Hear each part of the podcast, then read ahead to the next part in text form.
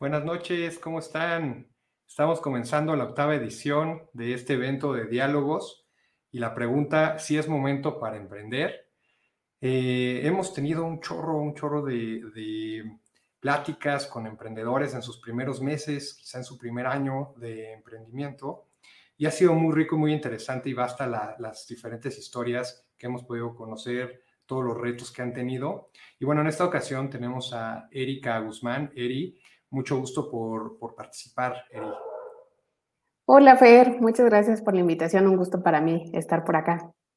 Bueno, además, Eri ya tiene una experiencia vasta en este tipo de eventos en vivo. Eh, ya después sabrán por qué, pero se la pasa, eh, se la pasa eh, compartiendo sus conocimientos y todo, todo, todos sus aprendizajes en, en, otro, en otras plataformas eh, por su emprendimiento. Y, y, bueno, pues hoy vamos a conocer un ángulo muy interesante de. Vamos a conocer un poco más de su historia como emprendedora, más de, más de, de un aspecto humano. Eri, preséntate rápidamente. Sí, muchas gracias, Fer. Pues bueno, yo soy Erika Guzmán, soy asesora financiera de formación, soy ingeniera, soy ingeniera industrial. Eh, soy una ingeniera industrial muy rara porque estudié ingeniería industrial. La verdad es que me gustó mucho la carrera, aprendí muchísimas cosas, pero saliendo de la carrera, pues decidí dedicarme a capital humano.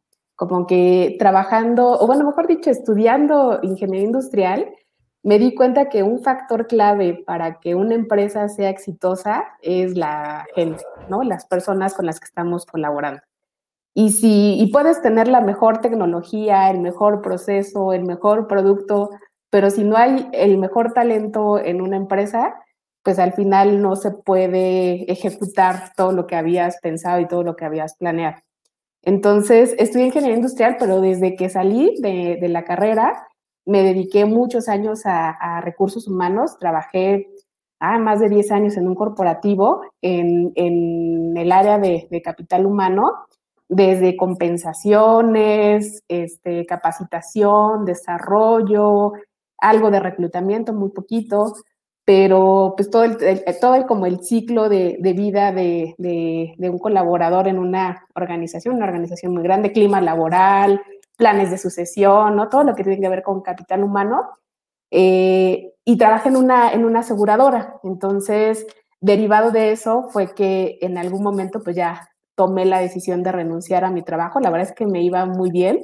Es, me gustaba mucho la función que, que desempeñaba, pero justo también por cosas que me tocó ver estando del lado de recursos humanos, decidí renunciar a mi trabajo Godín, como por ahí le dicen, y dedicarme ya de, de lleno a, a, un emprendimiento y primero yo sola y después ya armando también un equipo de trabajo.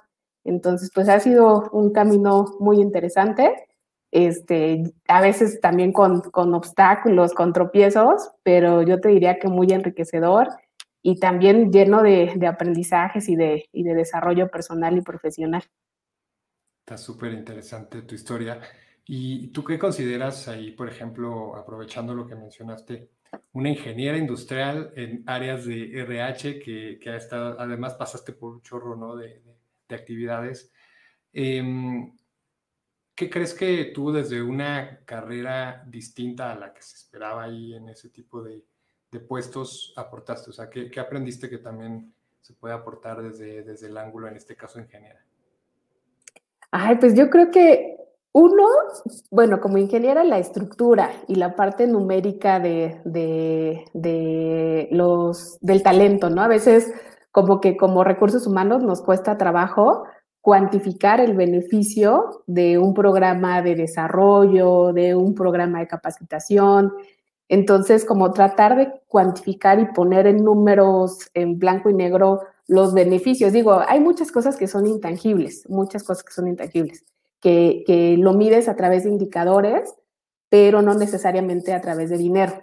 Entonces, este, fue como mucho empezar a, a, trabajar en indicadores y en tener una estructura. Yo, bueno, yo inclusive no solamente por ser ingeniera, yo en general como que traigo el tema de, de estructura mental, este, como muy, muy clavado, este, en algunas cosas, en otras no tanto, ¿no? Pero, pero sí traigo como cierta, cierta disciplina Y creo que eso, eso ayudó mucho a dar eh, un toque diferente al área de recursos humanos, que normalmente pues están con psicólogos, administradores. Entonces fue como dar una, una perspectiva diferente y armar un equipo interdisciplinario, que creo que también eso es como, como bien padre, ¿no? No buscar siempre personas igual a ti, ¿no? Sino complementar talento y justo si, por ejemplo, yo soy buena para algo, no buscar a mi clon igualito, sino alguien que me pueda complementar de, habilidades. Y creo que cuando trabajé en ese, en ese tema, era un ingrediente particular que, podía complementar al equipo. Y fíjate que hablando ya del tema de los negocios, del emprendimiento, creo que esa habilidad ¿no? de complementarte, pues se puede traspolar a socios. Claro, Sí, sí, sí, sí. ¿Y sí, cómo te ha ido en esa parte de, complementarte con, socios, con colegas? Sí, pues bueno, mi principal socio en, los diferentes proyectos que traemos ahorita de emprendimiento, bueno, principalmente tenemos dos, eh, ha sido mi esposo, ¿no? Y creo que justo... Socio de vida.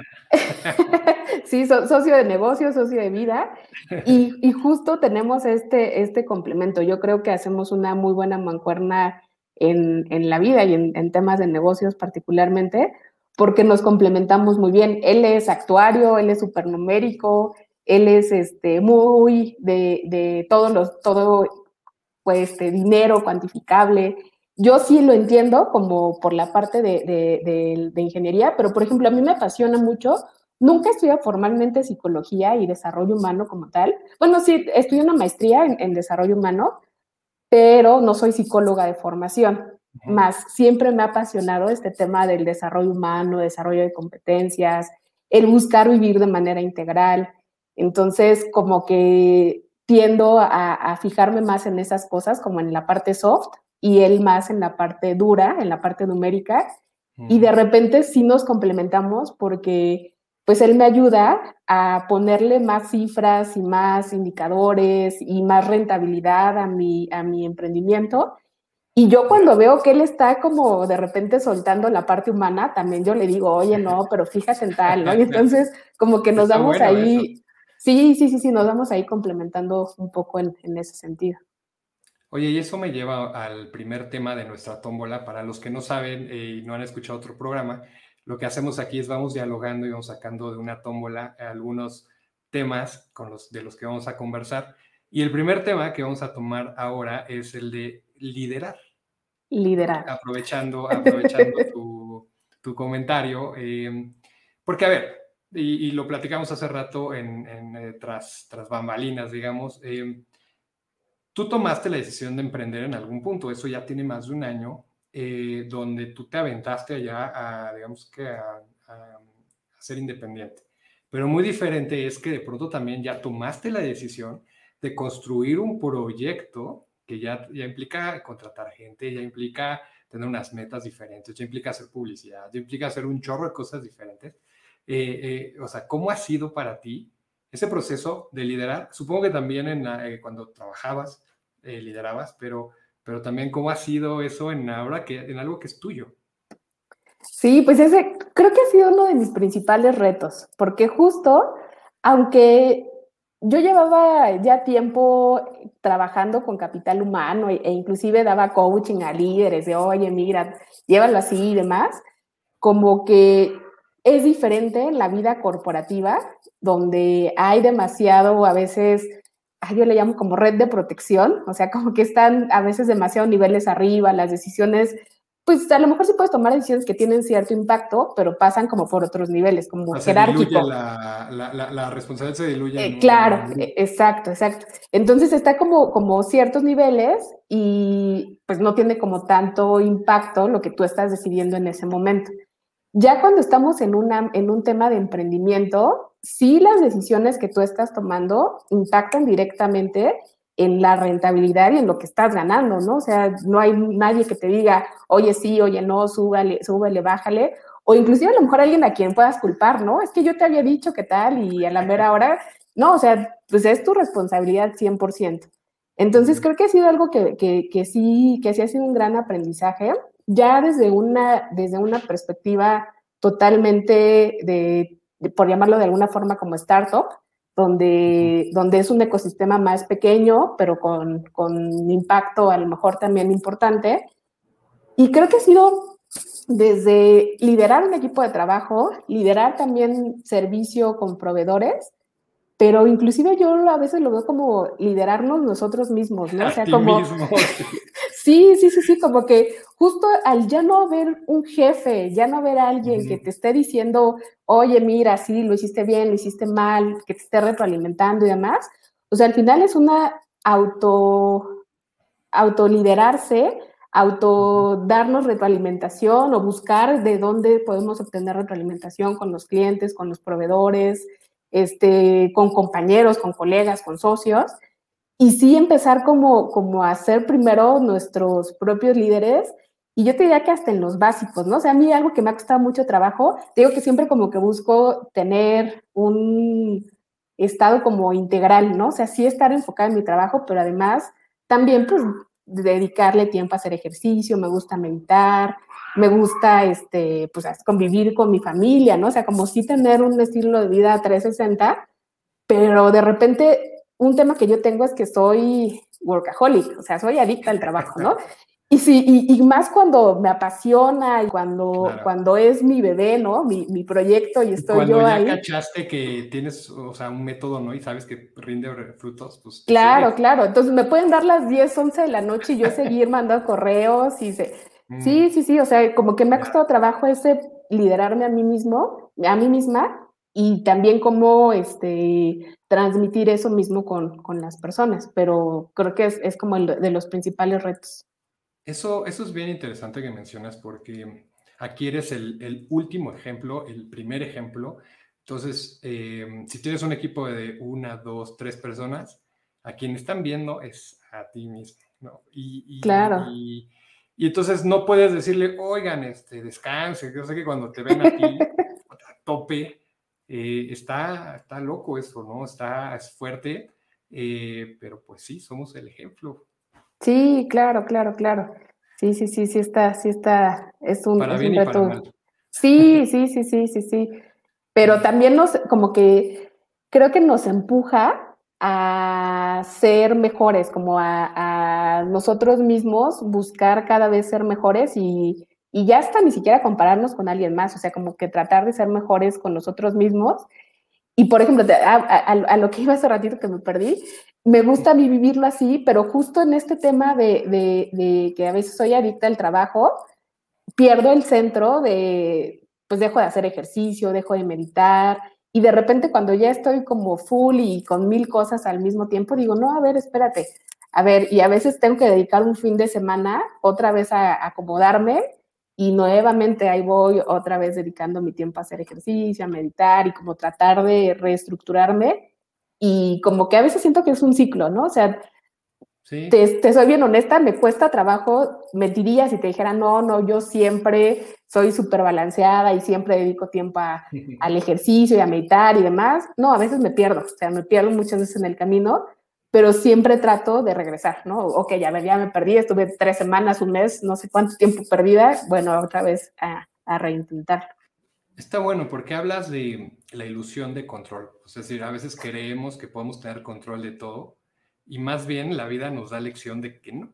Claro. Eh, y en todo caso es más bien cómo más bien nos damos cuenta, eh, por lo que te estoy entendiendo, nos damos cuenta y estamos despiertos a darnos cuenta cuando no, cuando ya estoy saliéndome de lo que dije que quería hacer y regreso al, al, rumbo.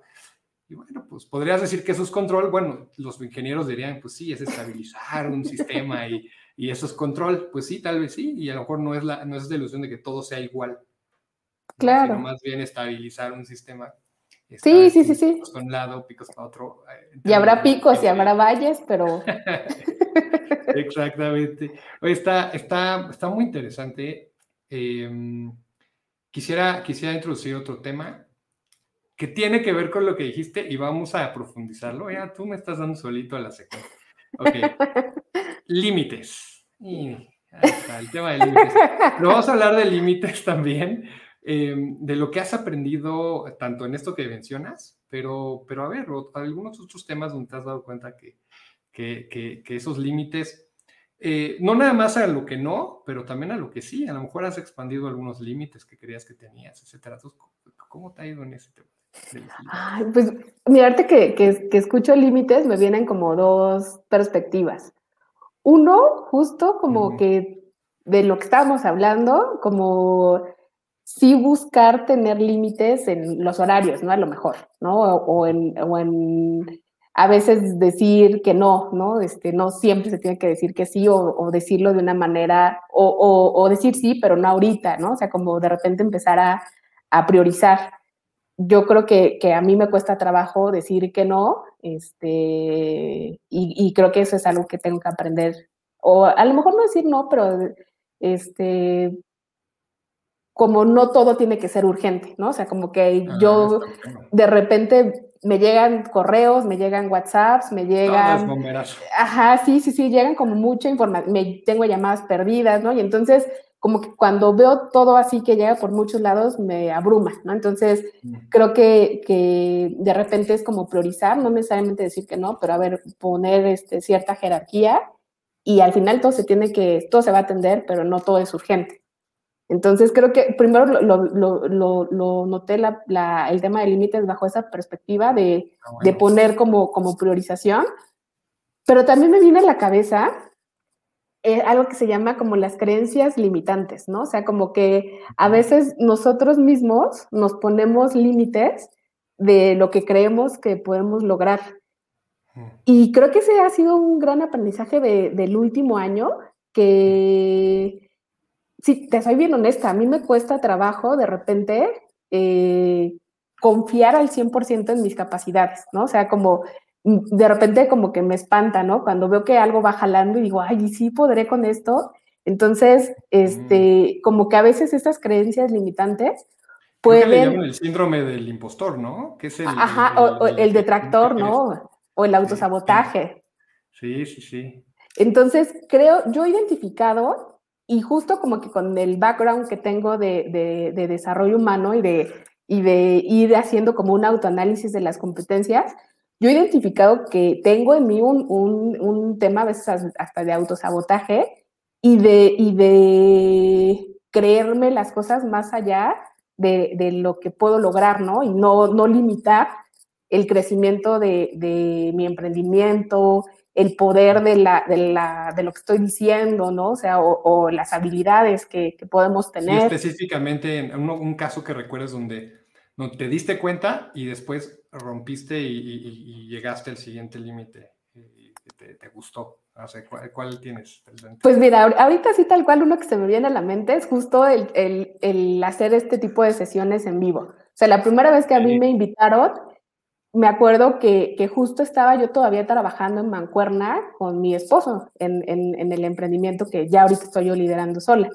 Entonces, él era el experto y yo lo acompañaba, ¿no? Entonces, este, recuerdo mucho la primera vez que me tocó estar en un en vivo, o sea, me daba literal sabor, ¿no? Entonces, no, es que si me equivoco y si digo y si no sé qué, y este, y no me gustaba, o sea, me sentía muy incómoda, de verdad que un día antes no dormí, este, me dolía el estómago, no, súper mal, ¿no?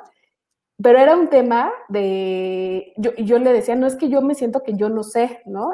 Y ya después fue como empezar a creer y darme cuenta que sí sabía, o sea, no era un tema de, de, de que no supiera lo, lo, que no dominara de lo que estábamos hablando, o sea, sí lo sabía, sí ya llevaba preparándome bastante tiempo, pero tenía como esa creencia limitante de que yo no era la experta, de que el experto era él. Entonces, como que inclusive cuando ya tomamos la decisión de que yo llevara el 100% el liderazgo de este proyecto, sí me costó trabajo decir, no, pero es que yo no puedo. Y entonces otra vez fue como, a ver, este, a veces algo que, que, creo que te, decía, ¿no? Tengo como a veces este tema de autosabotaje, pero también soy aventada, ¿no? Entonces, puedo estar haciendo las cosas con miedo, puedo estarme este, literal temblando por dentro, pero las hago, ¿no? Entonces, y afortunadamente siempre me dicen, no, no te veías nerviosa, ¿no? Y yo digo, no, pues sí estaba súper nerviosa. y sí, este, sí, sí me, me, me, da miedo, pero pues lo, lo intentaba, ¿no? Entonces, este tema de, de las creencias limitantes, yo creía que no podía interactuar con, con, con una audiencia y este... Y ponerte como experta, ¿no? Precisamente. Claro, claro, claro. Y entonces ya a la vuelta del tiempo, tengo una muy buena amiga que me vio y que me acompañó en esa primera, este, que estaba ahí sentada en la misma sala, ¿no? Y que me volvió a ver después de, un año en un en vivo y me dijo, oye, ¿y qué hiciste? Y yo, ¿qué hice? ¿Qué no? ¿Dónde? ¿Cómo practicaste? ¿O qué hiciste? ¿Con quién te entrenaste? Ajá. Porque no, ya lo haces totalmente diferente. Y la verdad es que no hice nada, o sea, no fue que tomé un curso, no fue que simplemente uno creo que sí, la práctica, o sea, al final el estarlo haciendo continuamente, pues te ayuda como a, ir perdiendo un poco el miedo, pero otro también es el, empezar a romper esa barrera de, pues sí puedo hacerlo, o sea, no me va a salir perfecto y creo que también eso tiene que ver con el control. Justo que, que lo comentabas anterior, yo soy una persona controladora, o sea, sí lo tengo que aceptar, ¿no? Soy, me gusta tener las cosas bajo control y haciendo un en vivo hay muchas cosas que no puedes controlar, ¿no? Y en la vida y en, las, y en los emprendimientos y en general hay muchas cosas que no se pueden controlar. Entonces, el sentir esa, ese, ese tema de perder el control y más bien aprender a, dejar fluir, creo que ha sido también una, una parte interesante. Está muy bueno porque hay varias como lecciones aprendidas, o sea, más allá de, de sí la habilidad de pararte frente a una audiencia que ya de por sí es intimida, pues eh, es un reto, es también, como bien mencionas, la capacidad de decir, ok, yo estoy liderando este proyecto, yo me pongo al frente, yo soy quien sabe, yo soy quien está aportando este valor a la audiencia. Y quería preguntarte, em, ¿has descubierto algo en ti?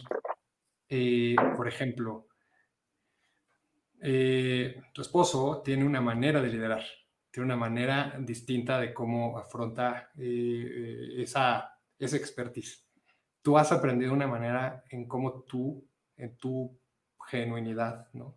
Eh, ¿Lo aportas?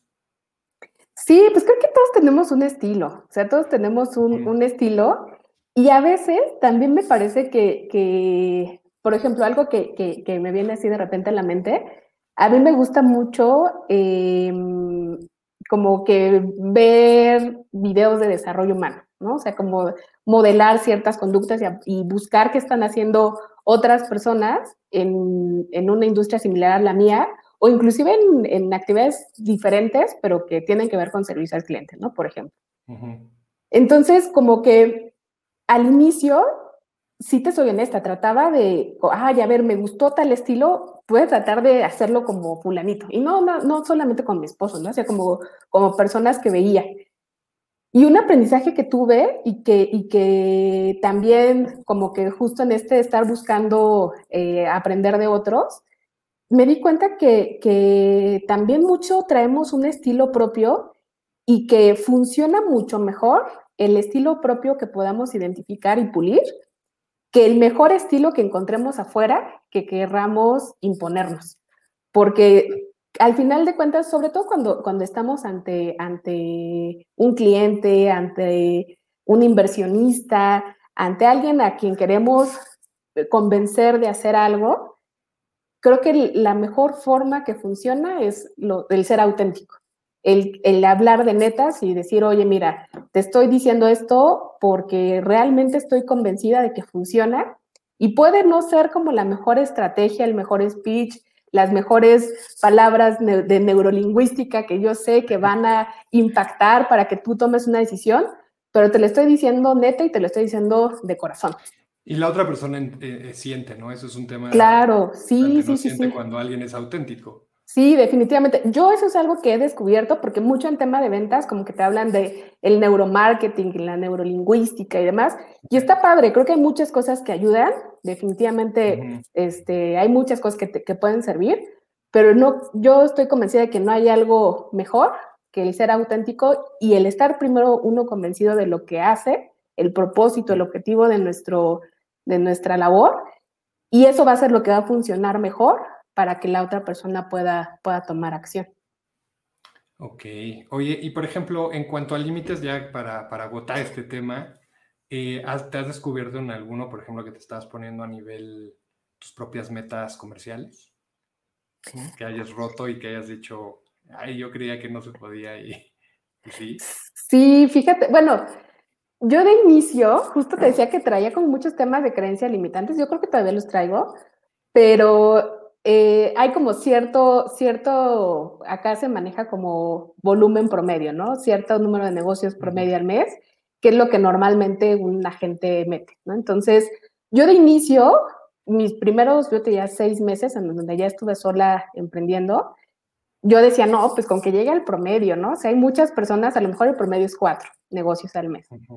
Y yo decía, ya hay muchos que se quedan en dos, pues yo me voy a ir al promedio, ¿no? Me voy a poner la vara en el promedio. Y de repente, ahí sí, la, la neta es que me ayudó mucho eh, el coaching de, de, mi esposo, porque lo hacemos todavía este, como, como consejo eh, intercambiado. Entonces me dice, ¿por qué cuatro y no diez? Y yo, no, estás loco, ¿cómo crees que diez? Nadie llega a diez, que no sé qué. Y entonces me decía, ¿pero por qué no? Y yo, bueno, pues sí, ¿no? Y yo, le, yo, lo, yo como que lo veía en un tema de, es que voy a estar frustrada todos los meses, porque no voy a llegar a diez, ¿no? Entonces voy a estar siempre frustrada porque no voy a estar llegando. Entonces, como que ahí lo que identifiqué, todos mis meses, mi meta es 10. O sea, mi meta, en lo que traigo en la mente es 10. Ahora, para no sentirme frustrada, me pongo un mínimo y digo, bueno, mi mínimo es 4, o sea, con 4 ya la libre.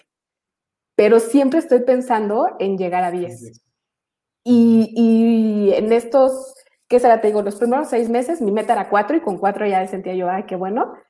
Pero desde que empecé a pensar que mi meta son 10, lo menos, más o menos han sido 6. Entonces, sí me ayudó este tema de subir la vara y, este, y pensar en algo a lo mejor que muy pocas personas logran. Sí, creo que sí ya llegué un mes a 10, creo que justo el mes pasado. Este, no es algo que voy a estar logrando constantemente. Bueno, creo, ¿no? No sé, tal vez, tal vez una... Ya llevaste la vara. A lo mejor ahora, ahora el que hay que poner es el de frecuencia. Claro, claro, claro. Ahí está el siguiente, ahí está el siguiente. Pero eso, eso me ha ayudado mucho el, subir esa, esa vara a algo mucho más alto, pero sí también ponerme un mínimo para no sentirme frustrada de, oye, nunca llego a lo que pensé. Entonces, pues ahí la llevo. Creo que eso me ha ayudado mucho. Y, y te hago esta pregunta también porque a mí, a mí algo que me gusta mucho del, negocio que ustedes tienen es eh, esa orientación a metas, esa orientación a objetivos, que de pronto otros negocios como, el mío, que, le metemos más salsa, le, metemos otras capas de innovación, otras capas, se nos llega a olvidar que al final la meta de, pues, los objetivos de ventas, de usuarios, de lo que quieras que sea se trate el negocio, pues es la que hace la diferencia. Este, y las demás cosas, pues sí, simplemente son la propuesta de valor y lo que sea. Eh, entonces creo que, que a, mí, yo lo personal, eh, habilidades que, he aprendido, ¿no? De negocios como el de ustedes y de ustedes mismos, ¿no? Eh, ha sido regresar siempre al punto de, de, metas, regresar siempre a una tablita, la más sencilla del mundo, en el software más básico que es Excel, ¿no? Y a ver, metas, metas. Y ya después le vamos metiendo a lo mejor otras capas de complejidad, como otros softwares, etcétera, que nos pueden ayudar en el día a día. Y justamente aquí hay una pregunta que, que hacen, ¿no? De, una pregunta, dicen, ¿cómo apoyan los sistemas al logro de objetivos de, empresa, de la empresa? Pues muchísimo. Yo creo que es un, un, fundamental, ¿no? Así como, como decíamos que las personas son indispensables, creo que realmente, sobre todo cuando queremos subir el nivel. O sea, a lo mejor a un nivel artesanal o no sé cómo llamarlo, ¿no? Como básico, sí podemos estar gestionando con el Excel, con este, no sé, la herramienta que, se, se busque, ¿no? Que se, o, se, o se tenga. Pero sí, cuando queremos dar el paso al siguiente nivel, creo que nos debemos de valer de la automatización, sí o sí, porque pues es, es lo que nos va a permitir dedicar más tiempo a la estrategia. A mí, honestamente, también es algo que me ha costado. O sea, sí, sí implementé el año pasado, implementamos un, un, sistema que nos ha ayudado mucho a gestionar prospectos, pero este, todavía se puede seguir automatizando. O sea, sí, sí, Nos, nos, nos, nos falta todavía camino que recorrer en ese sentido. Este, pero sí yo lo veo como, como para poder avanzar al siguiente nivel, y no quedarnos como solamente en, ser la pequeña empresa. Creo que sí, el, empezar a tener una infraestructura que soporte nuestro crecimiento es lo que nos va a ayudar a dar el siguiente paso. Está bueno, está bueno cómo lo ves. Yo a mí me gusta también agregarle la capa como humana que, que bien tú, tú también manejas, que es la de, eh, en este caso muy particular, pues automatizar también te puede liberar a ti tiempo para hacer cosas personales. Claro. Para poder dedicarle tiempo a cosas que te gustan y hoy ya muchos, muchas automatizaciones pues ya, ya, están, ya son baratas, ya, ya son rápidamente implementables, ya no son softwares que, que pues te cuestan millones de pesos como antes. Claro, ya hay softwares de 100 dólares, este, 50 dólares, 150 dólares al mes, que parece mucho, pero versus lo que pueden hacer y lo que te pueden ayudar, tanto para llevar tiempo personal como para, como dices, llevar al siguiente nivel el negocio. Sí, sí, sí, sí. Yo creo que es una super inversión que, que, sí, que sí deberíamos hacer todos los emprendedores. A veces no es el, el al inicio, ¿no? O sea, quizá, quizá cuesta trabajo de repente arrancarlo, pero justo como que podemos entrar en un círculo vicioso, ¿no? Si no tengo tiempo para dedicar a mm. estrategia, porque estoy en lo operativo y entonces por eso no puedo crecer y no gano más, pero quiero, cuando tenga dinero, entonces ahora sí voy a invertir, pero no genero dinero porque... Y entonces estás, estamos, podemos estar en un, en un círculo vicioso de, de, cómo estamos destinando nuestro, nuestro tiempo. Está, está muy interesante eso, ¿no? Y esa es la lección también de, de como, como, como emprendedor hay que invertir en eso estratégico para escalar. Fíjate, aquí te están echando porras, aquí dice Leticia, pues ya que sean 12, no 10. Ya, comprometida públicamente. Ya que sean 12. sí. sí. Ay, te digo, hay que poner ese, esa, meta, a lo mejor una, una de frecuencia, decir, durante tres meses voy a sostener seis. Ah, claro, claro, claro. ¿no? ¿no? nada más es más números, sino también sostener. ¿Podría ser? Sí, sí, sí, sí, sí, sí. Sí, yo la verdad es que estoy, estoy muy optimista de, de, lo que nos espera para lo que resta de este año. O sea, creo que, que sí, se, sí se puede lograr sin problema. Este, y pues vamos, por dos entonces, Leti. Eh, ahí justo lo ligo con otro tema que está en nuestra tómbola, que es objetivos, diagonal, propósitos. Propósito. Y, y bueno, eh, los objetivos los hemos estado tocando, estos más numéricos, más, más eh, eh, digamos, que, que, se pueden describir más fácil con, con, con, con, enunciados. Pero el propósito es eso que está detrás, que hace que se muevan. ¿Cuál es tu propósito? ¿Cuál es el propósito de tu negocio, tanto el personal como de tu negocio, y, y, del cual están basados estos objetivos? Claro, pues bueno, a lo mejor me, me voy a adelantar un poquito a, a, la última parte donde platicamos del, del emprendimiento. Eh, mi, mi, propósito tiene que ver con las finanzas personales en México. Eh, desafortunadamente, en, en, nuestro país no nos enseñan desde chiquitos cómo administrar nuestro dinero, ¿no? O sea, este, vamos a veces eh, aprendiendo a prueba y error y tengo algunos clientes que me dicen que a veces hasta a golpe de tamborazo, ¿no? De, ah, ya me endeudé y entonces tengo la superdeuda en la tarjeta de crédito porque no sabía cómo usarla o nunca he ahorrado, llevo 10 años trabajando y nunca he ahorrado absolutamente nada de lo que gano. Ya ni siquiera hablamos de invertir el dinero y hacer que crezca. Entonces, creo que sí hay un gap, un déficit ahí importante de, de información en cuanto a la administración de nuestros recursos e inclusive de pensar no únicamente en el dinero como en corto plazo, porque también muchas veces lo que nos encontramos es que sí puede ser que ahorremos, pero ahorramos para la vacación del siguiente año. O a lo mejor, y los instrumentos en los que lo hacemos, ¿no? Ahorramos en una tanda que organiza mi compañero del trabajo y entonces a un año vamos juntando lana y en un año ya ahorré y me lo gasto. Es para gastarse, exacto, es para gastarse. Exacto, exacto. Entonces como que pensamos en ese ahorro para gastarlo. Y como que estamos también otra vez metidos en un círculo de, de corto plazo de no, no tengo lana, pero también a veces gastamos en cosas innecesarias, ¿no? O en cosas que no necesariamente van a, ser trascendentales y, y, por eso pensamos que no tenemos dinero para ahorrar y que no podemos nosotros pensar en ahorrar para el retiro o para la universidad de nuestros hijos o para alguna meta de más de 10 años. Negocio. Entonces, en un negocio, claro, claro, para claro. Para tener para un negocio. Entonces, mi propósito como tal es ese, es, es ir como, como pasando la voz de, de, que es importante ahorrar, es importante protegernos, estar con una, con una red que en caso de, de que algo no suceda como lo habíamos pensado, eh, realmente haya alguien que responda por nosotros, ¿no? Entonces, este, y muy particularmente, yo me enfoco mucho en el tema de, de retiro. Creo que, que todos, independientemente del esquema de jubilación que nos tocó, deberíamos de poder gozar un buen retiro. Entonces, de verdad que yo tengo tatuado eso, lo que te decía también hace ratito, ¿no? Yo realmente me siento una embajadora de que todos los que estamos en nuestros 30, casi 40 y obviamente también los de, los de 20, que estemos ahorrando algo para, para el futuro. Entonces, eso yo, ese es, es, es, mi propósito, que no, que no hayamos viejitos pobres, y que podamos vivir un, retiro digno. Y aquí te detengo, vamos a ver algo.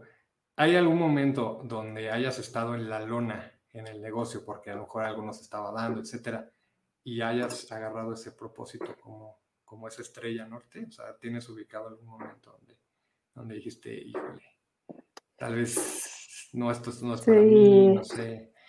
¿Tienes alguno?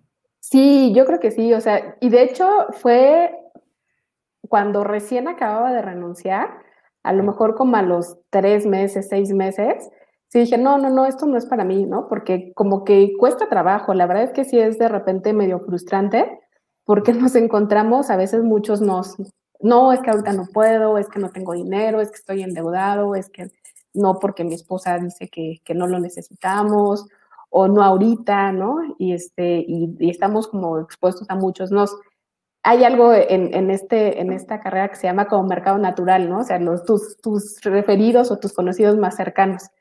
Y de repente, cuando yo arranqué, pues como mi esposo antes se dedicaba a esto, pues yo le había dado a todos mis buenos referidos, ya todos eran clientes de él.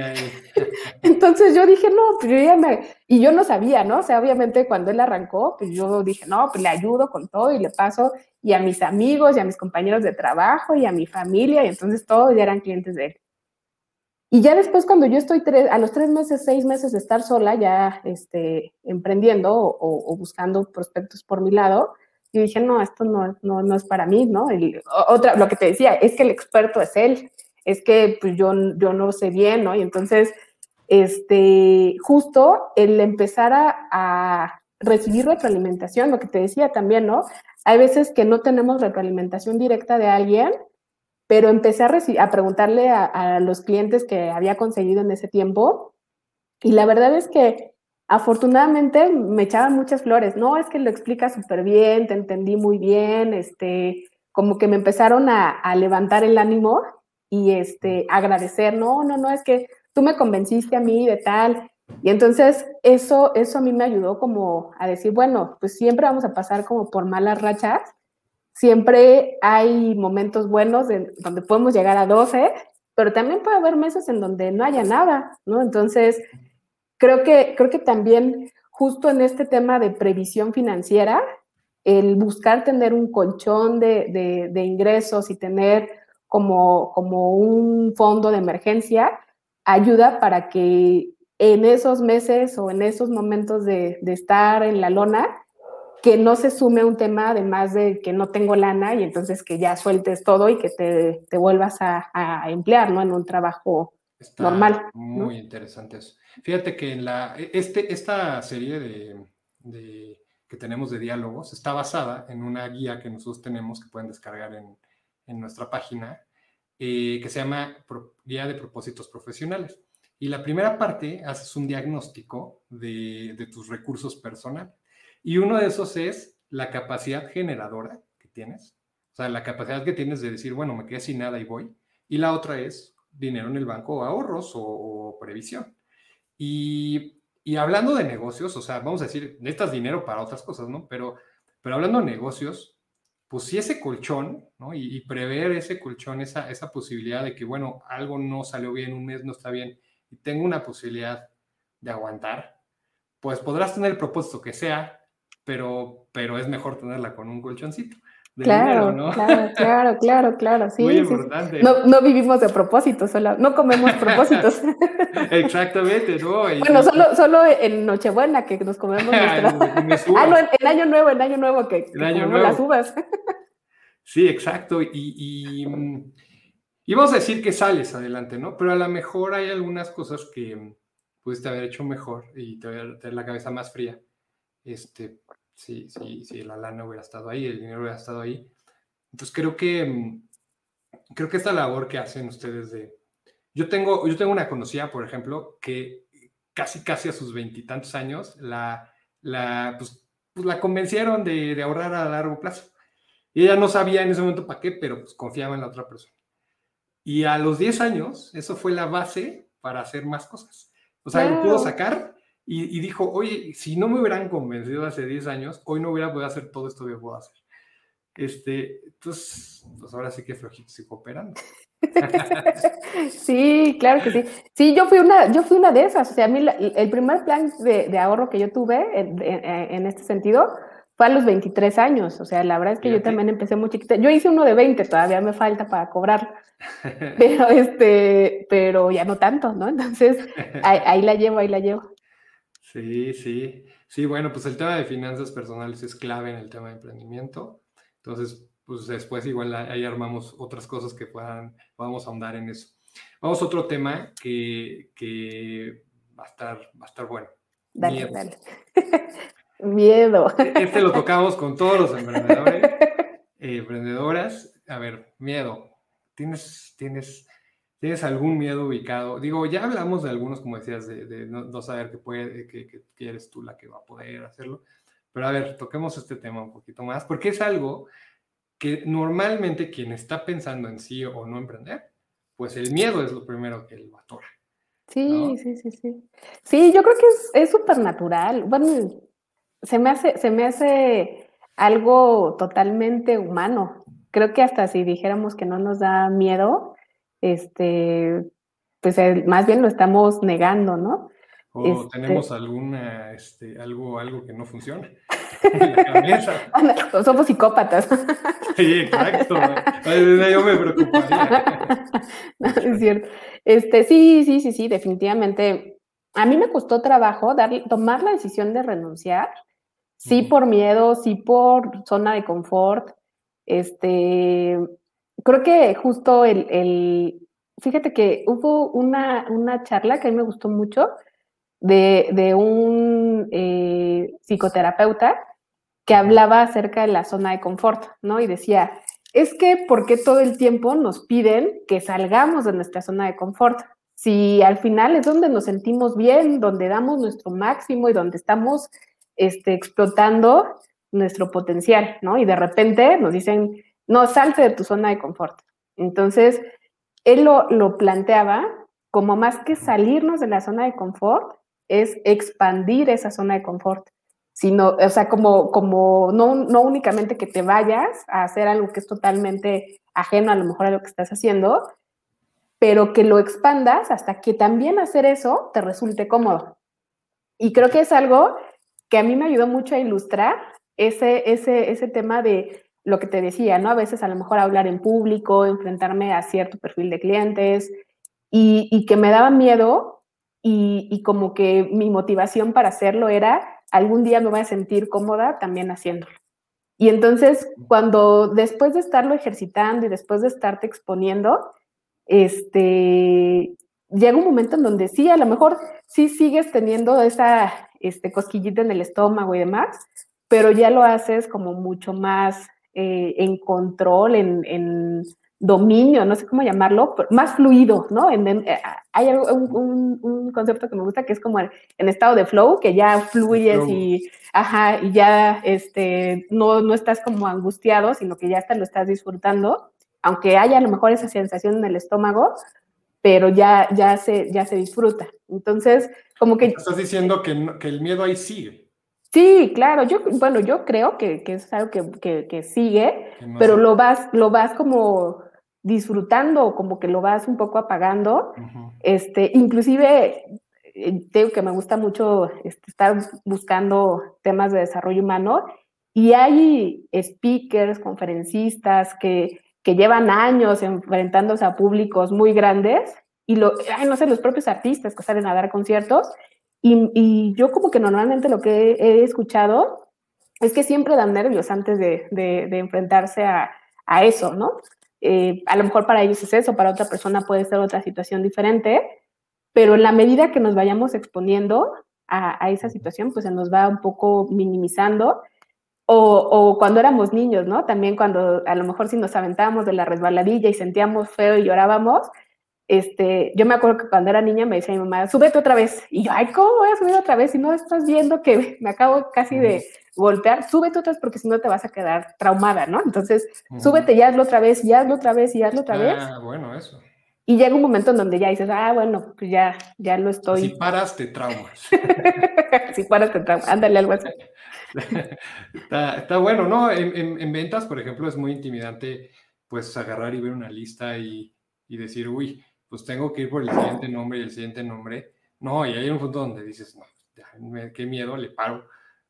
Pero más bien, como dices, no, pues ahora échese otra vez.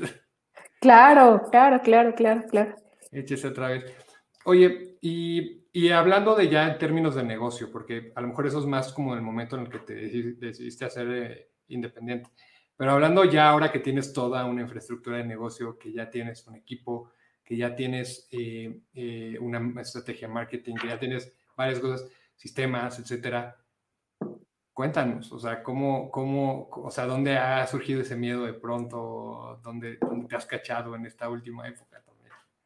Ah, pues yo creo que, y si no se da, ¿no? O sea, justo cuando se va a invertir cierta lana en algo, y, y si no es por ahí, y si meto dinero para marketing digital y no jala, y si contrato a esa persona y a la mera hora no cubre el perfil, y si, este, no sé, a veces yo también como que soy hasta catastrófica, ¿no? O sea, como que siempre pienso en el peor escenario. Trato, trato de, tener este, bajas expectativas. Creo que también en, digo que me gusta el tema de la meditación y como filosofía budista, y trato siempre de mantener expectativas bajas, pero obviamente hablando de negocios, pues siempre esperamos que las, la, la, inversión que se está haciendo reditúe y vayas, y, ajá, y, que haya un retorno de, de esa inversión, ¿no? Entonces, yo creo que también en ese sentido siempre, siempre se tiene esa incertidumbre de lo que va a pasar. Y, y creo que en ese sentido también es enfrentarnos a buscar retroalimentación de otras personas, ¿no? Como que a veces, a mí, a mí me pasó de manera, de manera personal, como que el creerme superwoman y que yo podía hacerlo, este, creo que un aprendizaje ha sido el preguntar, ¿no? Que no, no, no podemos saberlo todo, ¿no? Y que hay, hay personas que, que simplemente porque se han enfrentado a, a más situaciones o más frecuentemente, pues ya hay aprendizaje recorrido. Entonces, creo que a mí eso me ha ayudado un poquito a, diluir este tema del miedo, el ir consultando con más personas, el ir obteniendo feedback de, oye, ¿tú qué harías? Esa red que has construido te ha ayudado. Sí, sí, sí, sí, sí, sí, sí. O sea, afortunadamente, no muchos, pero sí tenemos amigos que, que, que son emprendedores y a veces hasta también como catarsis, ¿no? Hay veces que ni siquiera tenemos toda la respuesta y, y tenemos la misma duda, pero el... Ah, sí, creo que hay veces también que al decir un miedo, al aceptarlo, al, al, y hasta es un principio de desarrollo, ¿no? Cuando, cuando queremos desarrollar una competencia, lo primero que necesitamos es aceptar que es algo que tenemos que mejorar. Si no hay una aceptación de que es un punto de un área de oportunidad, es difícilmente, es difícil que lo puedas cambiar. Entonces verbalizar, ¿no? Verbalizar también es muy importante. Claro, claro, claro. Entonces, justo el verbalizar, oye, tengo miedo de que esto no funcione, tengo este, la incertidumbre de tal o tengo este problema y no hallo la solución. Creo que tan solo el, el a veces platicarlo ayuda hasta para encontrar la solución. A mí me ha pasado, no sé si a ti te haya pasado, pero a mí me pasó que a veces hasta platicando con alguien problemas o situaciones que, uno mismo. Ajá, como que te escuchas y dices, ay, no, pues sí, sí, sí, ves por ahí, ¿no? Pero puedes estar tú como que con la idea, con la idea, con la idea, y hasta que no lo verbalizas, como dices, o no, lo, no te escuchas a ti mismo, y ahí dices, ay, no, pues sí, a mí, me pasa a veces con mi mamá, que le platico y a lo mejor mi mamá, este, pues nunca... ajá, ajá, ajá.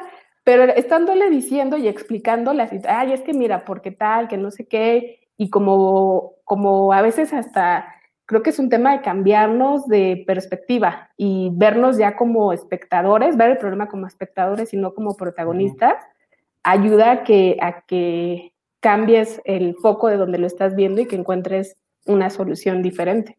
Sí, está, está, está interesante esa manera de, de cómo lo ves. Si es un, como, mencionas, es, no, puede no tener la otra persona la, la, respuesta, pero el hecho ya de que lo podamos externar, eh, quizá tampoco encuentre la solución, pero encuentro rumbos donde explorar. Claro, claro, claro, claro. Está, está bueno. Oye, último tema. Eh, hemos estado andando en todo esto. Eh, probablemente este ya va a ser un poquito eh, repetitivo, pero no, vas a ver por qué. Renunciar. Y renunciar no me refiero nada más a que hayas renunciado a un trabajo, eh, a que has decidido renunciar, eh, a lo mejor para llegar a la excelencia en alguna otra cosa. Eh, o sea, digamos que tratemos de, de, abarcar todos los ángulos posibles de esa palabra. Sí, sí, sí, sí, pues ¿qué será? Me suena como que en cierta forma, cada vez que tomamos una decisión, renunciamos a otra cosa, ¿no? O sea, eh, desde cuando yo tomé la decisión de renunciar a ser empleada, este, pues decidí ser emprendedora y renuncié a ser empleada. Y cuando decidí, por ejemplo, implementar el sistema del CRM en mi trabajo, eh, ya en, mi emprendimiento, decidí, opté por el CRM y renuncié a ciertos procesos que llevábamos más artesanales. Entonces, o cuando, o cuando te decía, ¿no? Que a lo mejor de repente puedo dedicar más horas al trabajo, pues yo decido dedicar más horas y renuncio a veces a lo mejor un poco a mi, a mi tema personal, ¿no? Entonces, sí, sí creo que, que siempre estamos decidiendo, aun cuando no decidimos, aun cuando decimos, no, pues a ver qué pasa, este, le dejo al destino a Dios, ya Dios proveerá, ¿no? Este, ya, ya, ya, me dirá el destino. sí, sí, sí, sí. Entonces, pues sí, como, como lo mencionabas, todo el tiempo que estamos decidiendo, al tomar una, una, un rumbo, renunciamos a, a otro. Yo creo que aquí como que algo interesante sería el hacer consciente esa, esa ese, es a eso que estamos renunciando, ¿no? Ese costo de oportunidad.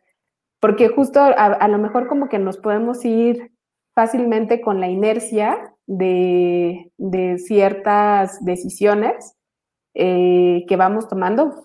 Por ahí algo, un, tema bien interesante es que el cerebro principalmente tiene, bueno, tiene un funcionamiento muy complejo, pero como que para toma de decisiones hay dos sistemas, ¿no? Un sistema que es el, ajá, el que actúa y rápido y otro sistema que es el que reflexiona y analiza y que puede como eh, percatarse más fácil de las cosas, que está como más consciente. El 90% de las decisiones que tomamos es con el primitivo y es rápido, ¿no? El sistema 1 que es súper rápido y actúa y actúa y actúa. Pero si, nos estamos, si no nos estamos percatando de a qué estamos renunciando, entonces puede ser que estamos perdiendo oportunidades importantes, ¿no? Entonces, también e, es, real que no podemos estar todo el tiempo con el sistema 2 encendido. Ajá, sí, sí, sí, sí. Entonces, porque también nos da a veces lo que llaman parálisis por análisis, ¿no? Estamos analizando y analizando y analizando. O saturación de opciones, que es algo real ahora, ¿no? Claro, claro, claro, claro.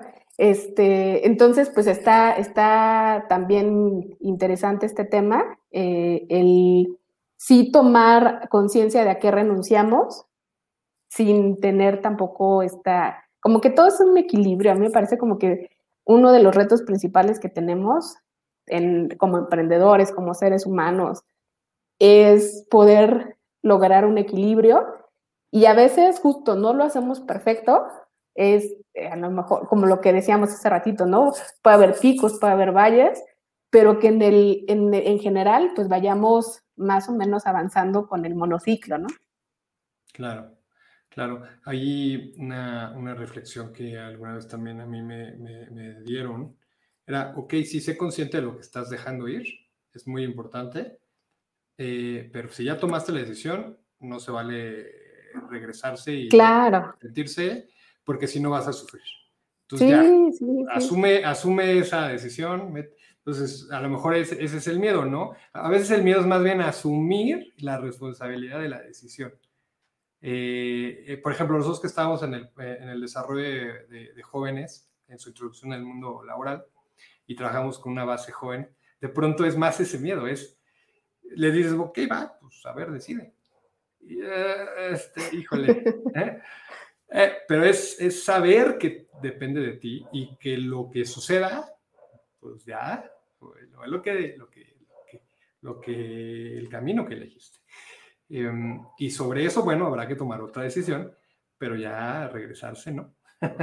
Sí, sí, sí, fíjate que apenas estoy tomando un, un, curso bien interesante de economía conductual, que justo como que engloba la psicología con las finanzas, que son dos temas que a mí me, me apasionan mucho. Y uno de los principios que mencionan es eh, el tema de la aversión al riesgo y el que no nos gusta perder. O sea, somos, somos, este, tenemos una, una aversión a perder, perder dinero, perder este, las oportunidades, perder los juegos, ¿no? O sea, los juegos de mesa, ¿no? Entonces, este, sí, a lo mejor el tema este de renunciar es algo como que estamos dejando ir, pero este, ajá, que estamos perdiendo y, puede ser que no nos guste, pero a lo mejor también enfocar el, el, la mente en lo que estamos ganando, ¿no? O sea, siempre que perdemos algo, también ganamos otra cosa. Y, el cerebro a veces se va a las pérdidas. Sí, sí, sí, a lo mejor querer todo es, es perder, ¿no? Porque sí, no puedes agarrar nada. Claro, yo me acuerdo mucho de, estas, de estos programas donde, donde está la cámara de aire y quieren agarrar y no pueden agarrar nada. Sí, sí, sí, sí, tal cual, tal cual, tal cual. Y fíjate que también allí, otra vez, el cerebro a veces nos juega como trucos, porque también, este, es, está bien interesante esto de la economía conductual. De repente lo que, lo que estudiaron y lo, lo que identificaron es que el cerebro tiende a darle más efecto a las pérdidas que a las ganancias. Entonces, si tú pierdes este, 10 pesos, lo vas a sentir más a lo mejor que si ganas 10 pesos, ¿no? Entonces, y es la misma cantidad de dinero, ¿no? Y 10 pesos a lo mejor dices, ay, no, pues gané 10 pesos, uh, ¿no? Pero si lo pierdes en un volado, dices, ay, no, o sea, como que esa parte de, de, de la pérdida nos pesa más que la ganancia, aunque nominalmente tengan el mismo valor. O sea, la misma, ¿no? Sí, está, bueno para estudiar y si de pronto tenemos ese reto, habrá que, que hasta estudiar, hablar de esto, ¿no? Meterse a, de lleno a estos cursos o libros o lo, que haya contenido. Oye, Eri, se nos está agotando el tiempo. Eh, la verdad es que estas pláticas son tan agradables que la hora se pasa en friega. Sí, se va volando. se va volando y podríamos quedarnos más tiempo. Eh, Ahora sí, como resumen, cuéntanos cuál es tu proyecto, cuál es tu objetivo y cómo te pueden encontrar. Sí, pues bueno, mi, proyecto como tal se llama Mi Retiro Asegurado. Eh, somos un despacho que nos encargamos de, de, diseñar estrategias de ahorro para el retiro.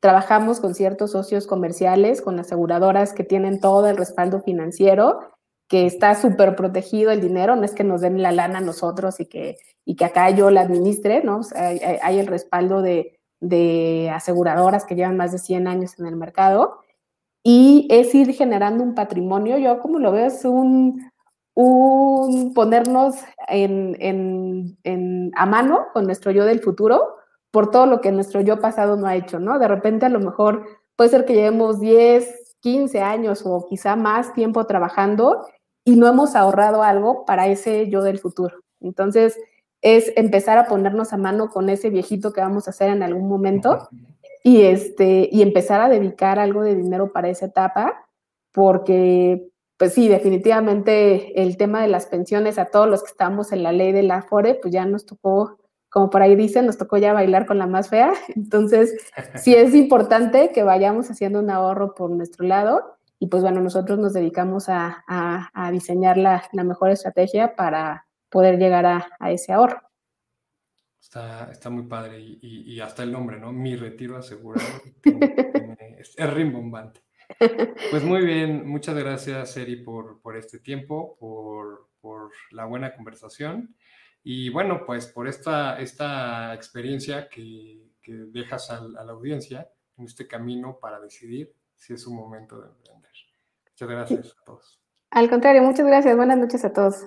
Bye.